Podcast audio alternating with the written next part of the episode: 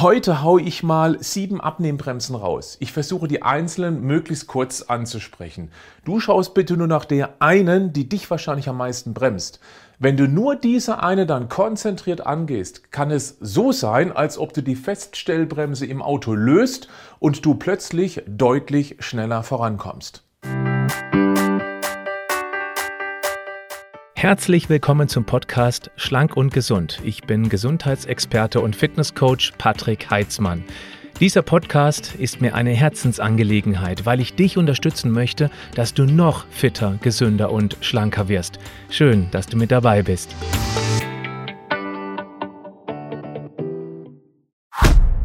Zu viel Stress. Uh, äh, ja, gleich den Finger tief in die Wunde, weil du Stress ja nicht so einfach abschalten kannst. Es ist aber leider so, Dauerstress kitzelt das Stresshormon Cortisol aus deinen Nebennierenrinden und dieses Hormon sorgt dafür, dass die Leber mehr Zucker freisetzt, damit dein Gehirn bei dem Stress mit genug Energie versorgt wird. Nur ein ständig erhöhter Blutzuckerspiegel, ja, der lockt auch das Insulin aus der Bauchspeicheldrüse und wenn das dann unterwegs ist, ist die Fettverbrennung ausgeschaltet. Deshalb finde deinen größten Stressor und arbeite an einer Lösung. Ist sicher nicht einfach, könnte aber der größte Hebel sein.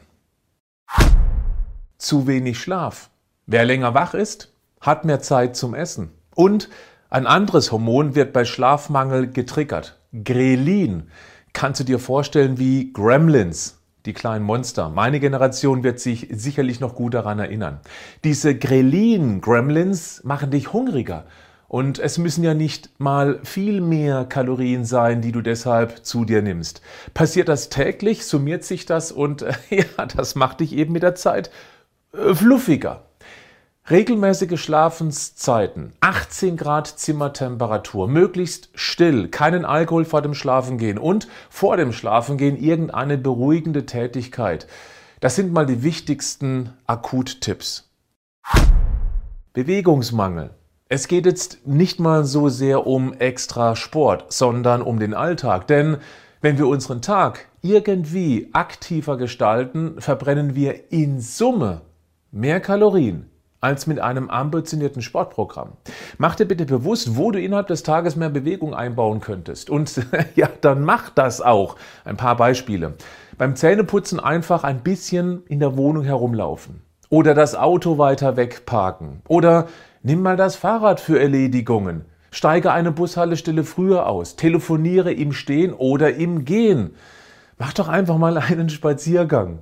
Wenn du den abends machst, dann zahlt es auch auf die Schlafqualität ein. Besorge dir ein kleines Trampolin, schaue deine Lieblingsserie an und geh immer mal wieder auf dieses Hüpfding. Ja, ich weiß, bei diesen ganzen Tipps jetzt kam sicher irgendwo mal eine Ablehnhaltung. Ja, dies geht nicht und das kann ich nicht machen, das will ich nicht. Stopp, stopp. Du suchst dir den Bewegungszusatztipp aus, den du dir irgendwie vorstellen kannst und dann setzt du ihn um. Ja, schaffst du das?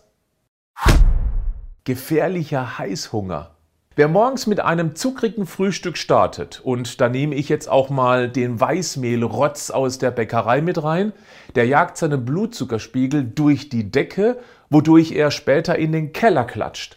Danach hast du kaum noch eine Chance, das wieder irgendwie einzufangen. Du wirst dich bevorzugt auf genau die Füllstoffe stürzen, die deinen Blutzucker wieder schnell nach oben bringen um danach wieder abzustürzen. Das Frühstück ist deshalb besonders wichtig. Wann du dein gesundes Frühstück zu dir nimmst, das ist völlig egal. Ich spreche das auch wegen dem intermittierenden Fasten an.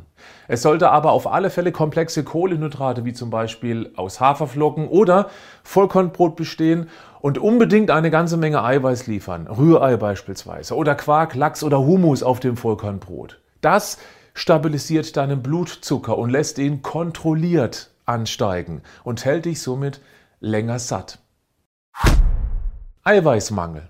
Die Blutzuckerachterbahn auszubremsen, das ist das eine. Ein Eiweißmangel ist ein weiterer Grund für zu großen Dauerhunger.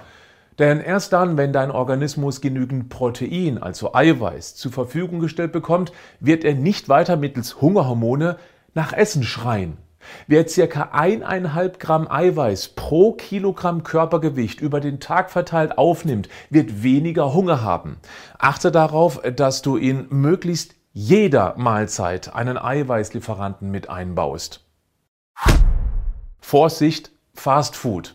Ja, natürlich weißt du, dass dieses Industriezeug nicht gesund ist. Sei dir aber bitte auch bewusst, dass die Nährstoffverteilung so gewählt ist, dass wir das möglichst gerne und auch mehr davon essen, als wir an Energie tatsächlich benötigen. Schnelle Kohlenhydrate mit viel Fett in Kombination triggern unser auf Reserven aufbauend getrimmtes Steinzeitgehirn. Und dann kommt noch die Soße dazu. Das ist teilweise eine solche Kunstpampe, die können dann mit ihren Emulgatoren, Geschmacksverstärkern und Konservierungsstoffen dann auf Dauer auch deinem Darm schwer zu schaffen machen. Wenn du weißt, dass du länger unterwegs bist, sei vorbereitet. Nimm dir was mit, was du zu Hause selbst zubereitet hast. Du musst ja nicht komplett auf Fastfood verzichten, aber äh, ach komm, Blödsinn, doch, verzichte komplett darauf. Und zwar genau dann, wenn dir deine Gesundheit und Figur wichtig ist. Was soll ich dieses hässliche Zeug schönreden? Das sollen andere machen. Ich habe sicher boah, ein Jahrzehnt schon kein Fastfood mehr gegessen und ich werde es auch nicht mehr tun. Es geht also, das kannst du auch. Ist eine Entscheidung. Die Schilddrüse läuft nicht richtig. Wenn du denkst, dass du eigentlich schon ganz viel richtig machst und es geht trotzdem irgendwie nichts, dann solltest du dir deine Schilddrüsenwerte mal genauer anschauen lassen. Denn die Schilddrüse ist dein Stoffwechselgaspedal. Wenn das aber klemmt, läufst du auf Sparflamme.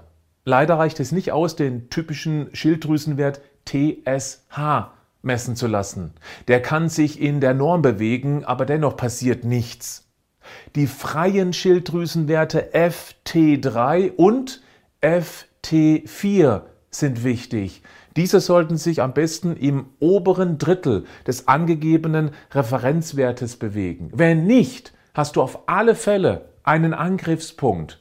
Der erste Schritt wäre dann, erstmal die grundlegenden Bausteine für Schilddrüsenhormone zur Verfügung zu stellen. Eiweiß, Jod und Selen sind hier besonders wichtig. Aber das ist dann ein anderes Thema. Erst einmal herausfinden, ob da was nicht rund läuft. Welche dieser Tipps spricht dich am meisten an? Schreib es in die Kommentare. Lass mich wissen, welche Erfahrungen du damit gemacht hast. Danke dir. Bleib gesund. Aber mach auch was dafür.